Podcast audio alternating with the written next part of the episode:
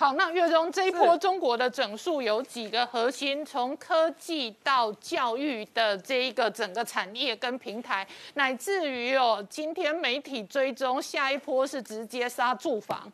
啊，没有错，我们可以看到这一波中国的管制动作越来越多。好，我们可以看到第一波，我们从之前的这些到美国上。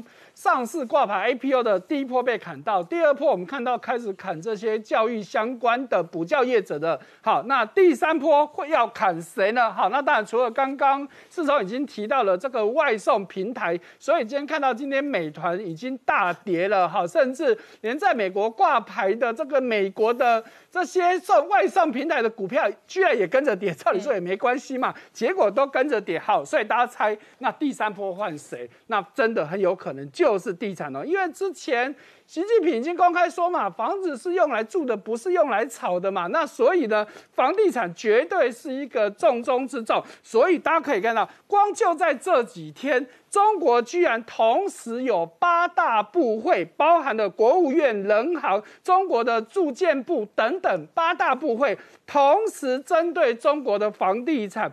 提供各种的指示，哇，这是非常非常少见哦！居然八大部会同时都在讲这件事情，显然他们对这件事情是非常重视的。好，而且这一次的这个控管呢，会是非常全面性的，从最基本的土地到资金到整个市场的控管都是全面性的。好，所以呢，这件事情一宣布之后呢，哎，当然地方因为中央已经下令了嘛，那地方当然要跟进做嘛，所以呢，上海的银行业者就先开出第。第一枪，什么事情？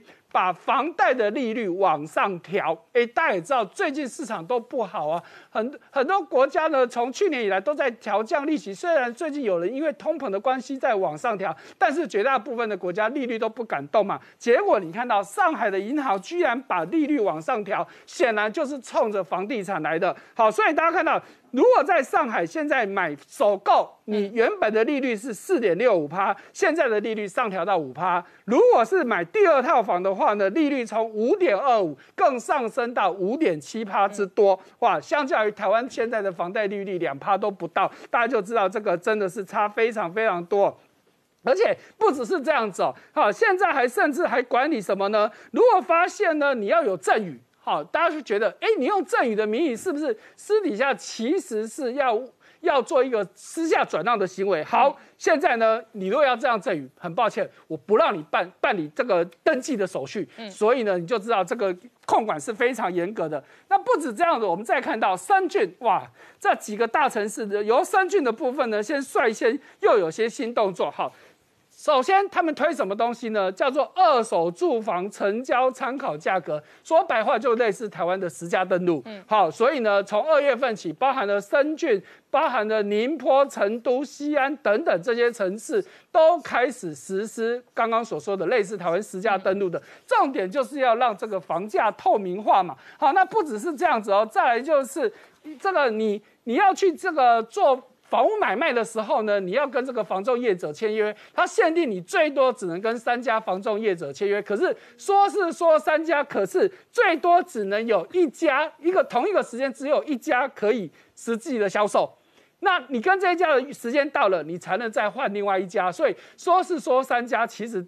就是只有一家能够在一个时间帮你卖房子而已，而且再来哦，你这个卖方哈，就是我屋主还不可以随便解约，因为呢，很多的屋主呢都坐地起价，觉得说啊，房价都在涨，那我我原本委托的价格太低了，所以我跟你的合约取消，我再重新再定一个价格。很抱歉，现在也不行，必须要房仲业者同意你才可以去做取消。哇，所以呢，这些动作下来之后呢，诶。深圳的房价就真的开始出现变化了。以六月份的深圳房价来说，跟一月份比起来，已经大跌了百分之十五之多。好，那。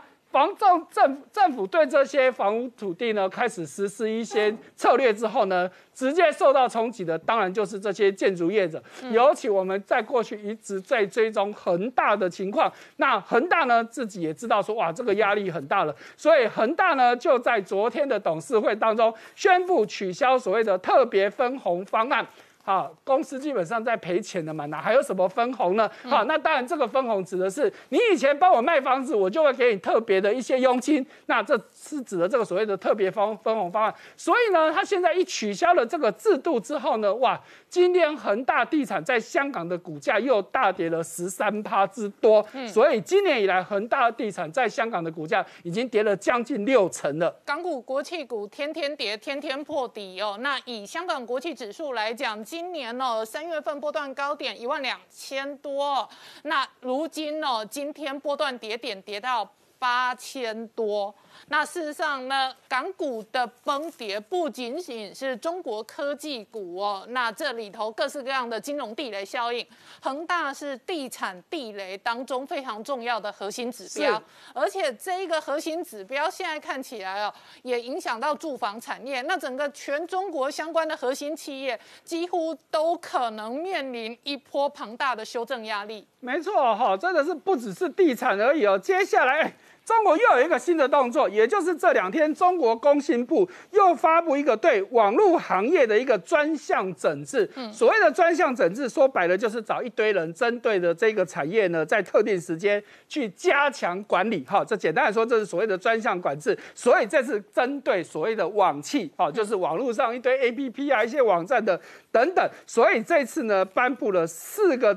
重点好，一个叫做干扰市场秩序，第二个叫侵害用户权益，第三个叫威胁数据安全，和第四个违反资源和资源和资源管理规定等等，这四个项目就是这一次的重点哦。所以呢，简单来说哦，你如果使用一些 A P P，尤其是你如果曾经下载过或不小心点到中国 A P P 的，你就知道你的问题真的很大。永远会有一些干扰的东西，你砍都砍不掉的，不断的出来。再来就是偷你的个人各资，这就不用说了，加强便饭了哈。所以等等的这些事情，哎。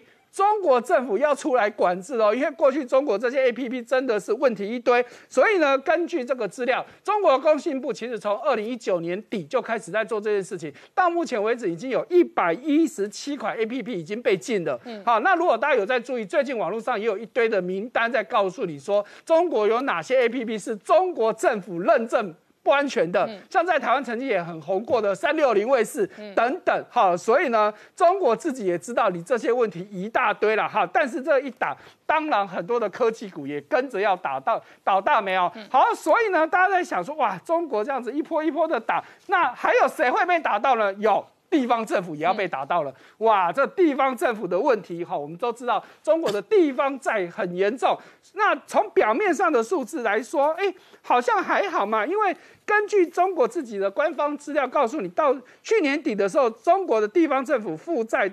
大概是二十五六二十五兆多人民币，然后中央政府是二十兆多，所以总 total 四十六兆多，对比他们的 GDP 是百分之四十五点八，听起来都是一个安全数字。问题最大的是有很多的隐性债务，因为中国的地方政府很会用一些所谓的融资平台去借钱。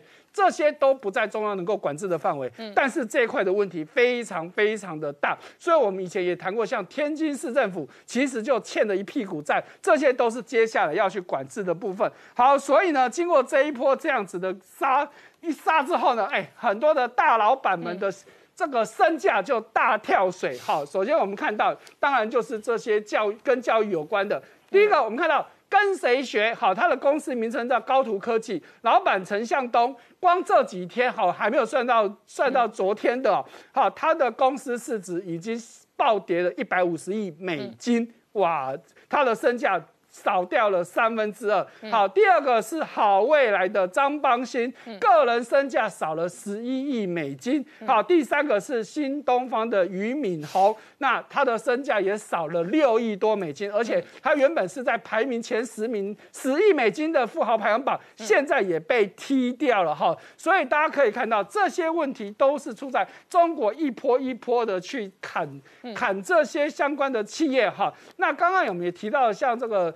最新提到这个劳动条件的的这个调整，尤其是针对这些外送公司哦，哈，因为过去呢中，如果你看到中国有很多的电视剧啊、电影啊，都在拍这个题材，就是这些外送小哥很辛苦，冒着生命危险，可是他们拿到的薪资真的非常微薄，所以中国这一次针对这个部分，告诉你。这些外送人员的薪资不可以低于当地最低工资，因为当地最工最低工资往往都是 full time 的才有比照嘛。那可是这些外送员大家知道很多都是 part time 的，所以呢，基本上他们的薪资基本上都非常非常的低哦。好，那当然。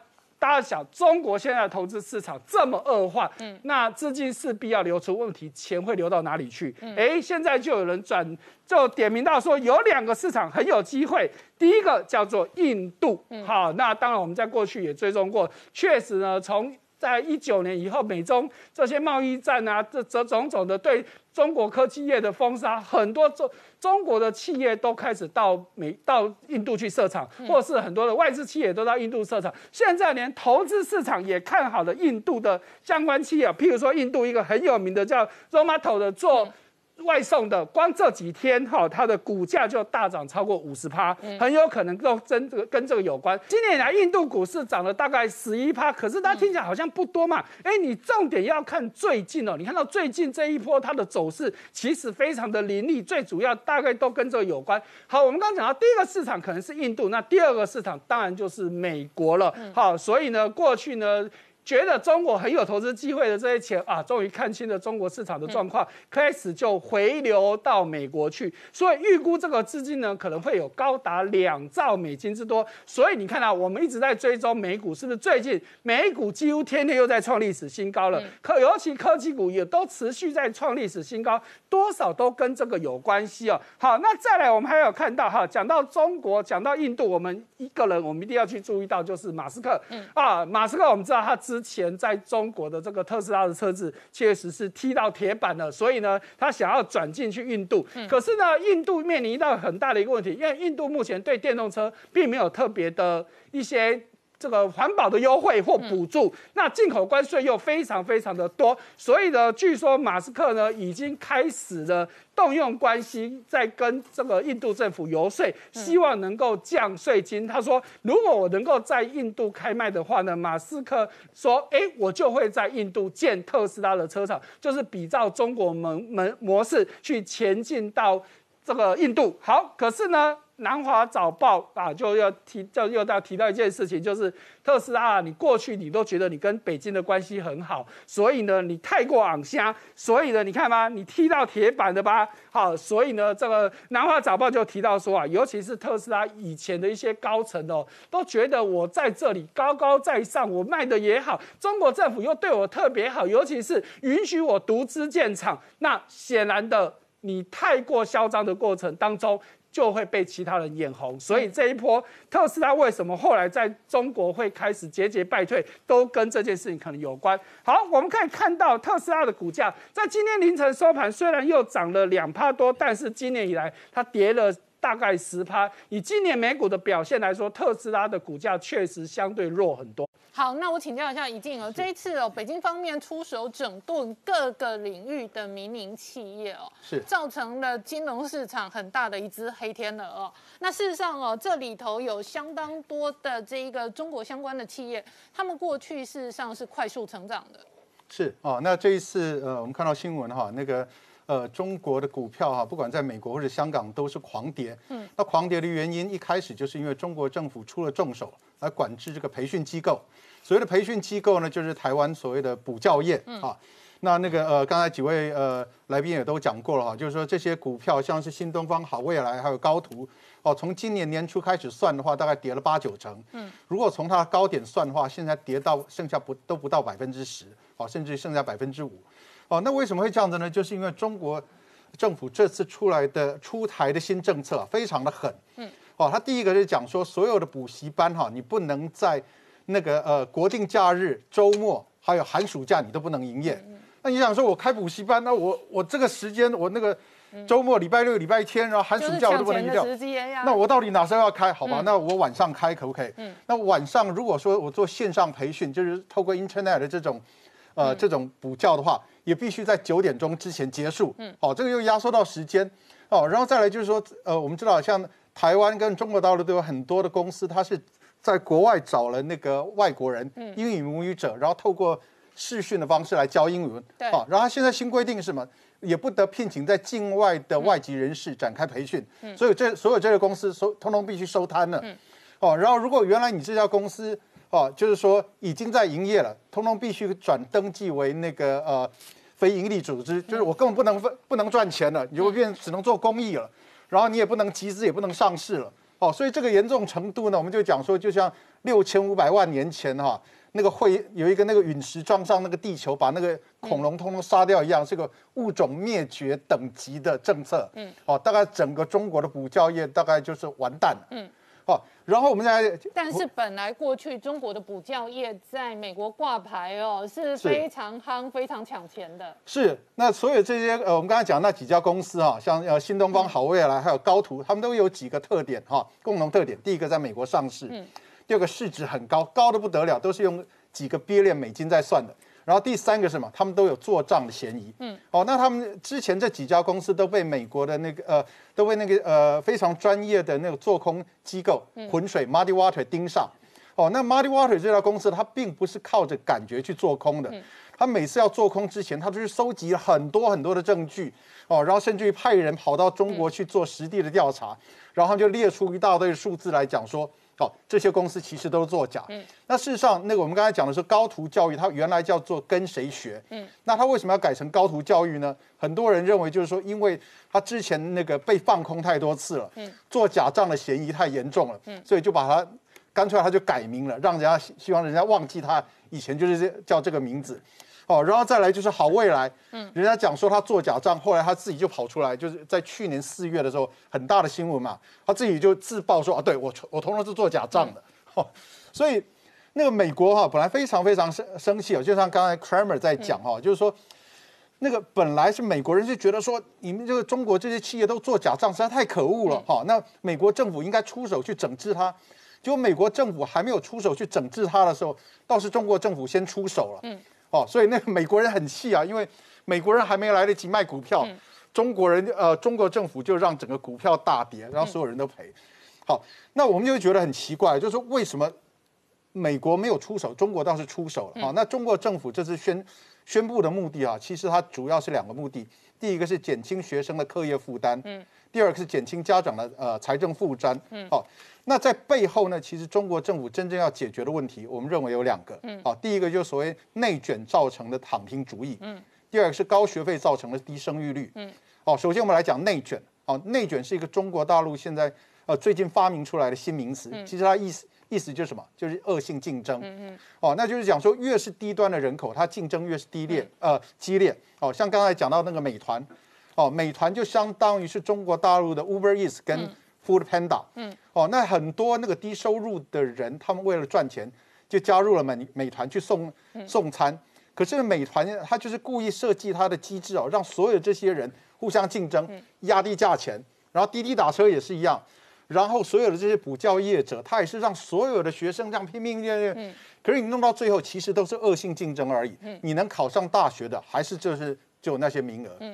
哦，然后在内卷，呃，以后就是造成了中国另外一个最近很流行的那个呃名词叫躺平主义。嗯，哦，就是我与其努力向上，就对，最后我还是打不过那些官二代、富二代。嗯，那我干脆躺在那个摆烂好了，我什么都不要做。哦，是一种新的不合作主义。然后再来是什么？那个高教育成本会造成低生育率。啊，其实这个问题我们在台湾也发现，也也是有同样的状况。哦，就是年轻那个年轻的爸爸妈妈为什么不生小孩？因为小孩子教育成本太高。嗯，那中国大陆的这种教育成本对他们来讲比台湾更高。嗯，哦，所以呢，哦，在这一波的那个整治里面哈，我们就坦白讲，我还是觉得很奇怪，怎么中国的政府会出这么重的手？嗯，哦，因为这一做下去以后，我们讲说 party is over。嗯，哦，派对结束了哈。过去因为过去在二十年来哈，就是说。中国的这些创业家，他基本上要赚钱有四个步骤，是一个套路哈。第一个他编故事，嗯，第二个圈钱，嗯，第三个做假账，嗯，然后第四个上市，嗯，上市以后所有的人就出场了，嗯，哦，那事实上美国的那些创投还有华尔街华尔街的那些呃金融大咖，他们也是共谋啊，嗯，因为他在这个过程里面，事实上是美国的这些创投业者跟呃中国的创业家。联手在割韭菜，那这个韭菜是包含中国的韭菜，也包包含美国的韭菜。虽然所以这一个美国的华尔街跟中国的创业家这些权贵二代，对。联手割美中的韭菜。那中国割的是低端人口血汗经济的韭菜，是。在美国是被克莱默尔骂说：“哎，你们这些白痴笨蛋的小散户，对。你们会花高价买中概股，那你们就很有可能血本无归。是，然后以后这个所有这些通通不会再发生了。为什么？因为这些股以后还有谁敢去买中中概股这种中国的股票？因为随时中国政府都可能管转变一个政策，然后你这股股价完全就跌到那个跌到最底了。嗯所以以后这些公司它没办法上市，它就没办法圈钱，没办法圈钱以后，你那个呃之前的那个要上市要编故事，通通没有用了。对，所以我觉得我们现在正正在我们。正在看金融市场的脱钩。对，一个脱钩，而且、而且是一个中国过去二十年，所有这些故事就是一个结束，就 party is over，嗯，二十年的 party 就在这个时候可能就是要结束了。好，我们稍后回来。那我请教吴林祥大哥，这一次美中的冷战过程当中，很大的核心战场有几个，包含的科技战，然后最近几天的金融战哦，这里头看起来也是山雨欲来风满了。台湾的人可能最比较关心还是半导体这个产业，因为我们台湾有台积电嘛，半导体我们在全世界也是相当有地位的，所以我想我花一点时间来解释这个半导体全世界这样子一个架构。我看一张第一张图啊，那个呃这张图呢是全世界半导体的真正的玩家，事实上只有六个。那这张图里面这个蓝色的部分，我们叫做垂直整合这个制造商晶片啊，它是 IDM。那那个红色的是晶片的设计商。那现在从左到右呢，很明显看到最左边的，就是美国是世界第一，它的整体的这个产值，真的自己的产品啊，不管是 IDM 厂商或者是所谓的没有晶圆厂但自己设计的，我们叫 fabulous 这种厂呢，加起来美国占全世界百分之五十五，这是二零二零年的资料。那第二名是南韩，第三名是台湾。台湾在过去二零一八、二零一九到二零二零每年进一名。那日本是每年退一名，欧洲呢一直差不多都是那个不大不小的那个状态。那中国大陆在过去三年一直都是第六名。嗯，那这样就看起来就知道说，哎，美国非常厉害，对不对？嗯。但是呢，这里主的这个红色的部分是所谓的没有工厂的设计商。嗯。那美国当然有很多很有名，像 Apple 啊、高通啊、博通啊。那问题就来了，他们只会设计，只是纸上谈兵，谁帮他们制造呢？嗯。所以我们就要来看下一张图。下一张图是一个大饼图啊，可以看到全世界的这些。这个国家到底谁能够有能力真正把这个产品制造出来？这里面台湾很明显看到一个重要的地位，台湾是蓝色的，对不对？台湾一年呢，一年这个这个里的单位是那个晶圆片，把它换算成八寸晶圆片，台湾一年可以生产四百四十四万八千片晶圆，嗯，这个产能有这么强。那韩国当然看起来也蛮强，也有四百二十五万多片，但是因为韩国主要集中在这个记忆晶体、记忆片、记忆晶体嘛。第一的晶片，所以它只是非常非常单一呢。那我们看后面日本啊、中国啊，现在中国还超过美国，对不对？看起来都不少。可重点是，就像我们刚刚讲，他们都是垂直生产的厂商，他们自己的晶片做了自己卖、自己用。但是呢，那些设计厂商，他没有厂，他要抢，请别人帮忙做。台湾在这里就特别厉害，台湾帮全世界这些大厂、这些国家来制造晶片，我们占有全世界差不多四分之一的产能、五分之一的产能了。那谁这么厉害？大家都知道就是台积电嘛。所以台积电为什么会被全世界这个欧洲、美国最近传出来？刚刚岳中兄也讲到，日本也在要求台湾去设厂，对不对？最主要缘故就是因为台湾不但是产能。非常的强，非常的大。台湾的制造的技术，我们经常用几纳米、几纳米来使用，对不对？台湾在这一方面也非常强。如果我们用几纳米来做一个分界，十纳米以下的这个制程啊，这个技术，台湾几乎是独步全球。韩国当然有一点点啊，但韩国因为这个三星的这个制程呃良率比较差，那个那个不太稳定。如果我们只讲五纳米以下，就苹果先用那个台积电做的五纳米做这个晶片，那就全世界只有台积电这么一家。所以这个就说明为什么欧洲。美国、日本都希望台积电去设厂的缘故，但是我们站在台湾自己本体立立场，我们当然也要考虑说，台积电是不是应该把战线一下拉这么长，对不对？因为你要到世界各地去设厂，台积电现在已经答应到美国 Arizona，一下子的这资本投入就是一百五十一百多少亿美元。嗯，那这个资本支出对于一个公司，如果在短期之内一下增的太大的话，可能会影响它的获利。嗯，还有一个，我认识一个台积电的老前辈告诉我说，人力啊，或者我们应该讲人才。这个培养是非常非常困难，在这么短时间之内，你要培养出那么多高级的人才是非常不容易的。你到美国上场，你要跟美国工程师要融合，有文化的冲击；到日本，日本跟我们文化稍微接近，可是他们是不是愿意加班呢？日本人。是不是愿意接受台湾的干部的领导呢？这些都是问题。嗯，所以我们站在我们的自己的立场呢，会希望说，台积电这种所谓得到全世界扩厂的，也许机会到了，也许台湾自己的水电也许不不足等等也有原因。但是如果扩充的太快，对台积电来讲不是件好事，所以我们会希望它步步为营，要非常小心。当然我们也知道，大环境有时候也身不由己就是了呢。好，我们稍后回来。连续几天中概股、入股、港股的沙盘哦，引发外界的关心哦。在香港的财经圈传出来，美国可能直接限制美资哦跟外资投资入股跟港股，那甚至也包含了中概股。那这使得外界观察哦，这一回合的金融脱钩、金融血战哦，究竟可能厮杀到什么程度？然而，这样的氛围事实上也影响了台股哦。那请教一下伟杰哦，是盘中间。台股事实上重挫三四百点，那尾盘有稍微哦收敛跌幅，对。可是呢，全球金融市场确实都在关心哦入股、港股的整个发展。没有错，我们今年从一开始在追踪全球股市的过程当中，我们就讲过，今年的入股其实是相对于全球股市表现都非常非常的弱势，尤其是在最近这五个交易日里面哦，上证这五天就跌了五点四个百分点，而且它的跌幅呢，今年以来是跌了三点八趴，那基本上没有涨就算了，还跌破年线，那跌破年线基本上就是一个长期转空的一个指标跟发展哦，这是上证指数的部分，那上证五十呢，跌幅更重哦。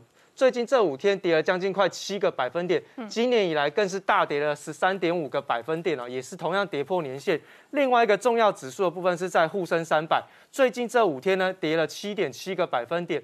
而今年以来呢，跌跌跌了将近快十个百分点，那那这当然跟中国的一些政策哦，根据这个反垄断之名行监管跟接管企业之实有关。所以呢，其实到目前为止，连恒生指数最近这五个交易日跌了八个百分点，今年到目前为止也是跌了八个百分点哦。所以其实，在陆港股的部分其实都是出现重挫的一个发展。那美国股市的部分呢？当然在昨天晚上也出现了一些比较明显的拉回。嗯，道琼工业指数昨天晚上是跌了零点二四个百分点，那么纳斯达克指数呢是跌了一点二一个百分点。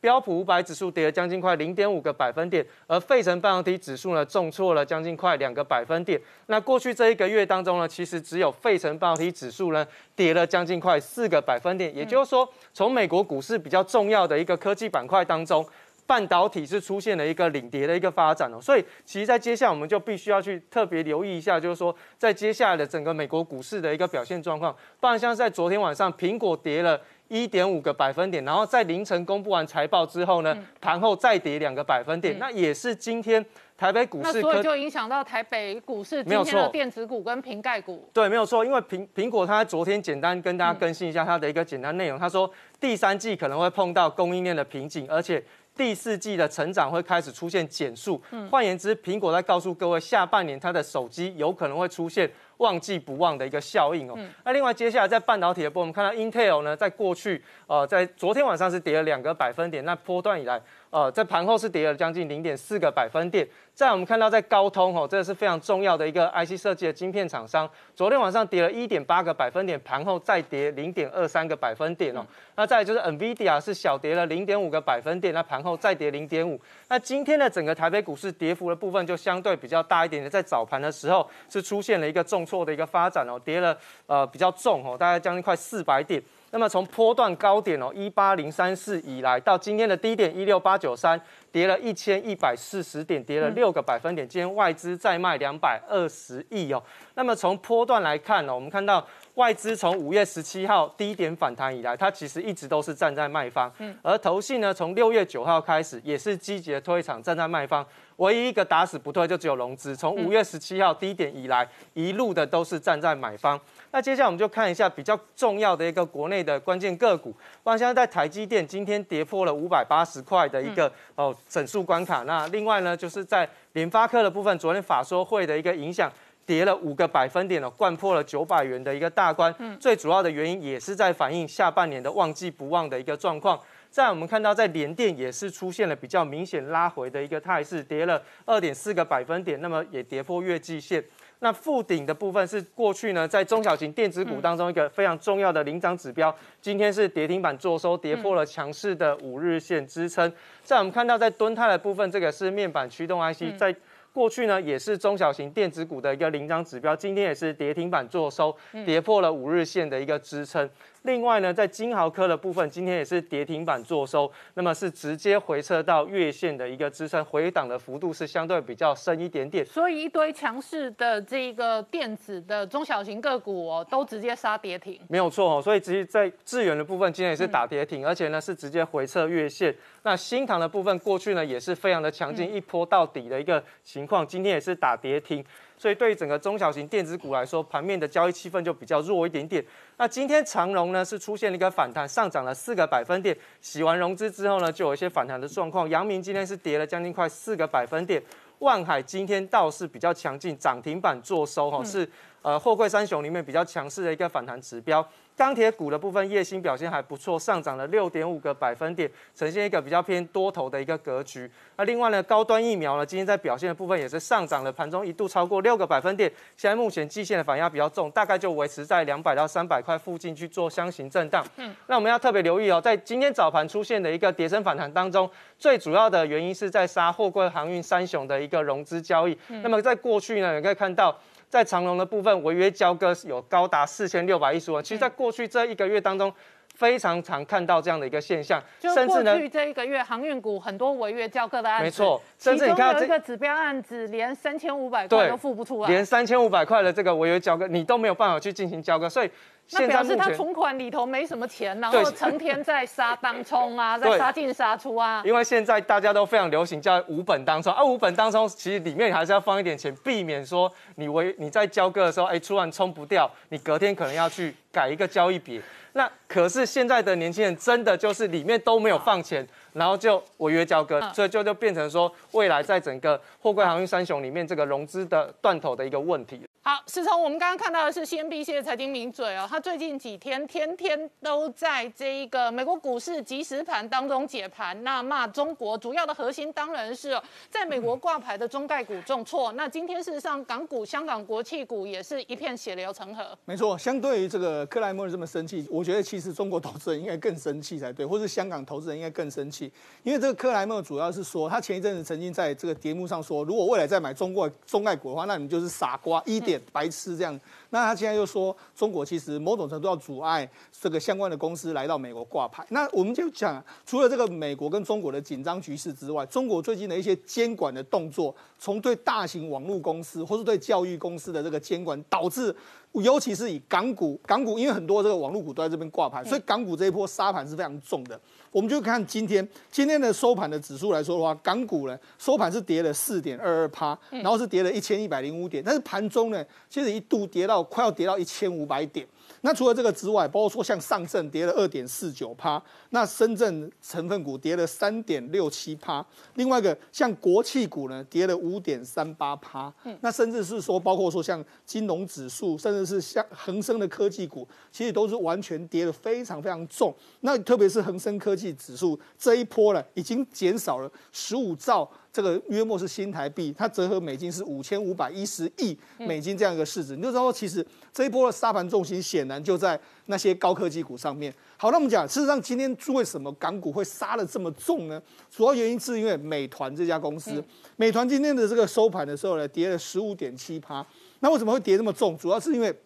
中国最新的这个监管机制呢，它是针对所谓的外卖送餐员，他说你要给他们雇比较好的权益，那里面的权益包括说像工资不能低于当地的最低工资，另外一个就是说要让他们参加所谓的社保，所以呢导致什么？美团为为主的这些所谓的外卖平台全部重挫。那如果你看美团的高高点到它昨呃今天的这个低点来说的话，它已经腰呈现股价几乎是一个腰斩的这个状况。嗯，另外是腾讯。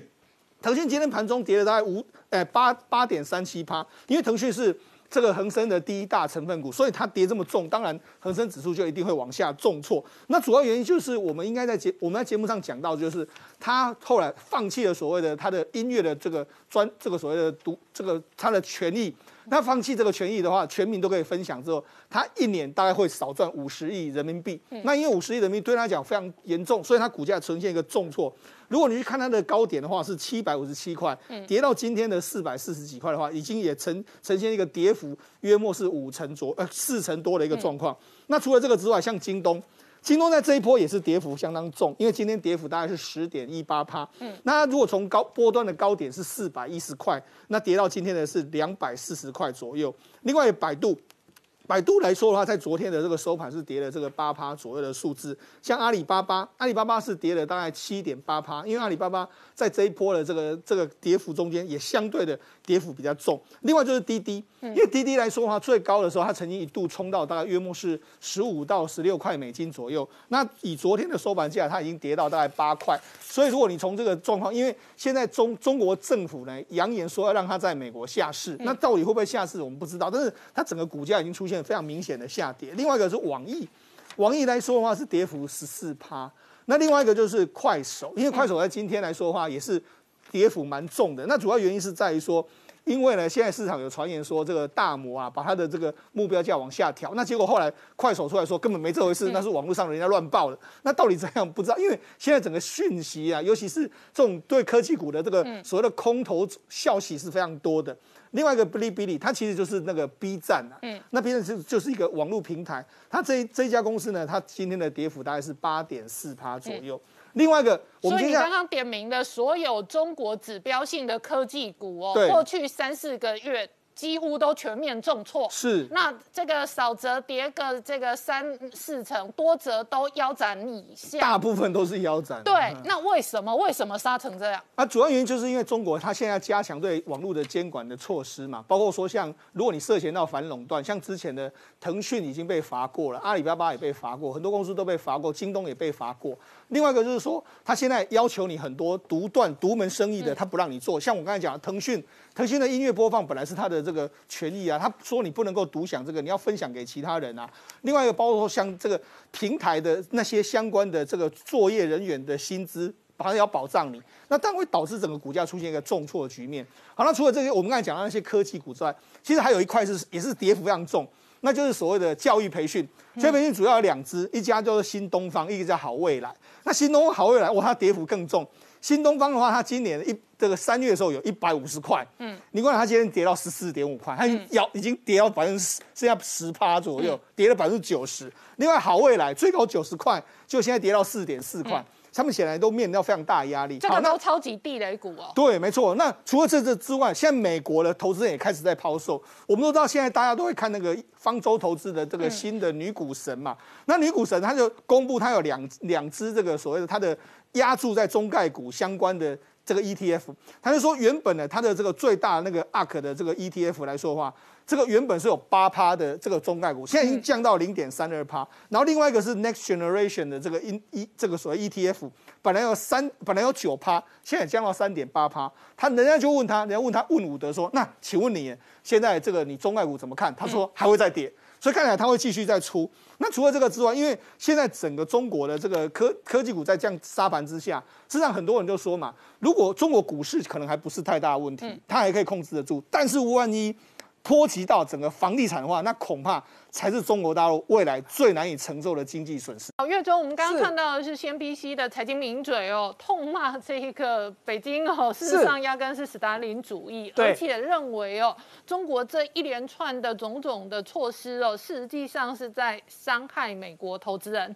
那这个当然哦，主要的评论是来自于上个礼拜五哦，在美国挂牌的中概股全面重挫，其中很大的核心哦，包含了线上跟教育类。是，然后这样的压。力跟沙盘紧接着就牵动了今天港股跟香港国企股，是确实哦。这个 CNBC 两位主播他们的谈话内容听起来好像很耸动，好像有点 over，可是事实上一点都不会哦。确实，中国这个动作，它它表面上是在砍，好像是砍自己国家的企业嘛，那怎么会跟美国有关的？问题是大家知道。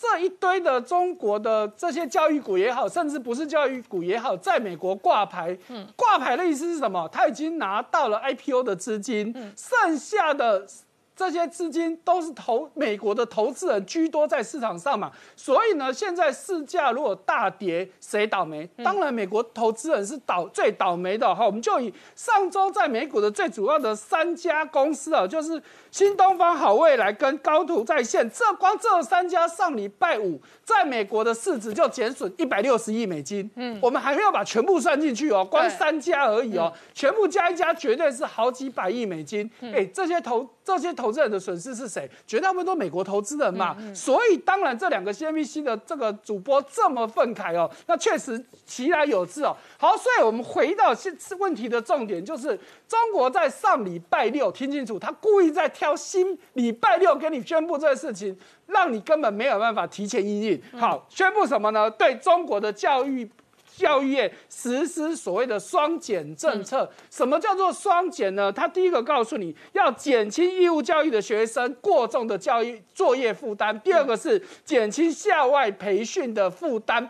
那所谓的校外培训其实就是补习班的意思了，哈，所以呢，说是双减，事实上呢，它整个政策牵扯到非常非常的广。简单的说，就是要你这个补习班几乎都消失，嗯，到这么严重。问题是中国有一堆的补习班在中国、在香港，甚至在美国的股市挂牌，那这下子一来完蛋了。因为呢，你看到它这里面的内容哦，很多，我们就挑几个重要来讲。第一个告诉你，假日不准。不准补习班不准上课，嗯，好，那第二个告诉你说你不可以聘聘外籍老师，嗯，好，那再来就是说你你这这些上课的内容呢，哈，基本上呢，基本都有些时数的限制啊，而且你不可以股票上市，哇，一大堆的限制呢，这下子这些已经上市的补习班工怎么办？而且哦。还没有上市，还没有申请的补习班，他说以后再也不发补习班执照。那已经取得执照的要重新审查，所以当然很惨嘛。所以我们可以看到，今天哦，应该说从上礼拜五开始，在香港挂牌的补习班的相关个股全部都要大跌，而且连带拖累了整个亚洲股市。我们就以今天整个亚股来看，好，香港。中国相关的个股绝对是重仓，整个亚洲就只剩下日股，大概还有勉强的收红，其他包含台股、包含了韩国股市，乃至于新加坡等等，通通都受到这一次中概的这些空袭哦。哈，那当然重点还是回到。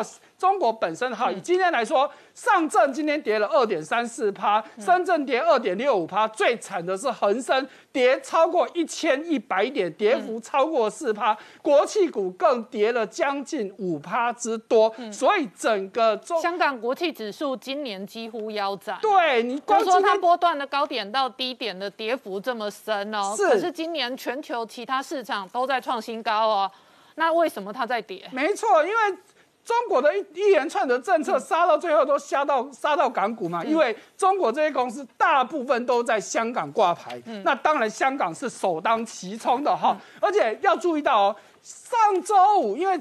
香港可能已经事先听到消息了，所以上周五的尾盘其实港股就已经在杀了。嗯，那当然真正消息是星期六出来，所以今天又再一波的下杀，所以今天整个港股真的是杀声隆隆啊。哦，尤其是最指标的这些中国教育相关的个股哦哈，你可以看到，光今天哈几个重要的像新东方、像思考热、像卓越教育等等。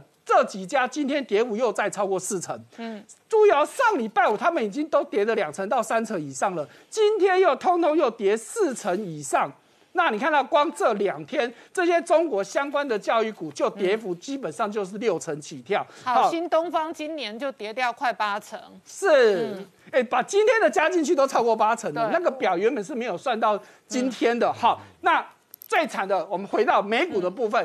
因为礼拜五晚上的到礼拜二凌晨的美股，显然已经率先都知道消息了。好，所以你看到在美国挂牌的中国教育股，你看到新东方，光上礼拜五看清楚，我是上礼拜五一天哦，跌五十四趴多，不是今年以来哦。好，那更更可怕的。好未来来。一天跌七十趴，完全没未来。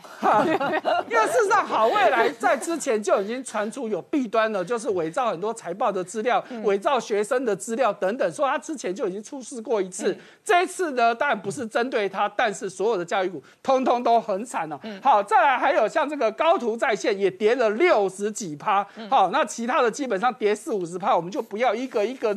念了。哈，所以我这随便抓都是跌三四十趴，我说的是一天以内哦，不是今年以来哦。就美股没有涨跌幅的对限制，没有错所以它可以一系一天之间这一些中概股全面重挫。没错，好，那你也不要以为只有教育概念股这么惨。来，你看到滴滴，哎，大小滴滴的事情已经很多天了嘛，结果上礼拜五一天，上礼拜五一天呢，又给你跌二十一趴，对，哇，结果谁倒大霉？Uber。嗯。哎，为什么 Uber 会倒大霉？因为 Uber 本来在中国，它有也有在经营这一块，后来呢，他就把它卖卖给了滴滴啊。可是他卖的是用换股的方式，所以他手头上持有百分之十二的滴滴的的股票，结果这样子一一跌，害 Uber 损失了二十亿美金以上。好，所以呢，从六从这个七月以来呢，它光滴滴上市还没有几天，它的跌幅已经高达四十三趴，难怪 CNBC 的主播会生气嘛，这都是美国投资人买单嘛。好，所以呢，我们整体来看。啊，衡量在美国挂牌的中资企业，最主要的就是纳斯达克的中国金融指数。嗯，你看到这个指数，光上礼拜五一天就跌了百分之八点五。好，这个是 ADR，这一个是综合指数。对，是所有在中国呃中国中资在美国挂牌的一个综合指数，所以它涵盖的范围不是只有我们刚说的那些，是一大堆的中资企业在美国挂牌的部分，所以跌了这么多，而且今年以来已经跌了二十几趴。如果从二月十六号的高点来算，更暴跌了四十二趴。嗯，都是美国投资人买单嘛。好，所以这我们感觉是金融市场的中国地雷跟中国病毒哎。对，然后一个传一个，然后传到这里已经是比较综合型的哦。对那没有错的可能是比较接近 ETF 的。是可是刚刚好未来或者新东方或者滴滴是个别的股票。。对。可是一个传一个，这个阿诺值很高。没错，我们再看到，来，你看到，甚至八竿子打不到的，你看这个网易有道，这是网易的子公司，哎、光在上礼拜五也跌了四十几趴。它也没有传出来它有什么事情啊，它也不是教育概念股，结果你看它照跌四十几趴。另外这个百达通支付也是一样，这次事情正央不在他们，结果也一样被牵连了。好，那你就说真的比较有关系的，我们看到是腾讯。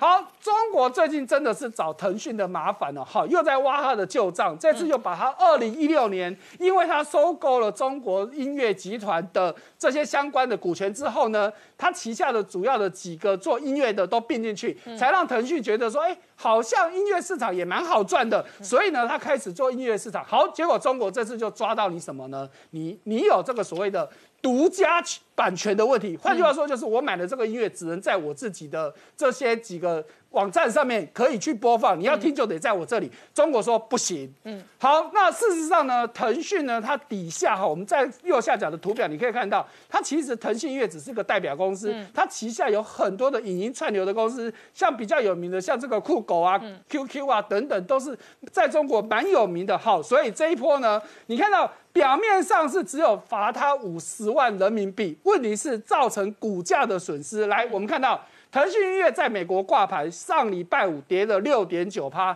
今年以来跌了四十四趴。我们再看到它的母公司腾讯。上礼拜五跌了二点三九趴，今天又跌了七趴多。嗯，所以你看到表面上罚你五十万，但是你付出的代价、股价的损失都是天文数字。好，那最后我们来看到这个会员饮料、会员果汁。好，这个曾经号称是中国的国民饮料，因为在二零零八年那时候，可口可乐想要收购它，用二十四亿美金，结果呢，哎，中国的民众说不行，这是我们的国民饮料。不可以卖给外国人，因为这个民族主义的情绪，所以呢这件事情就作罢。没想到二零零八年的事情到二零一一年，这家公司就开始走下坡，一路赔钱。好，所以它的股票其实在二零一八年就被香港停牌了。那最近被正式宣告破产，所以呢，换句话说，这家公司就是下台预计工了。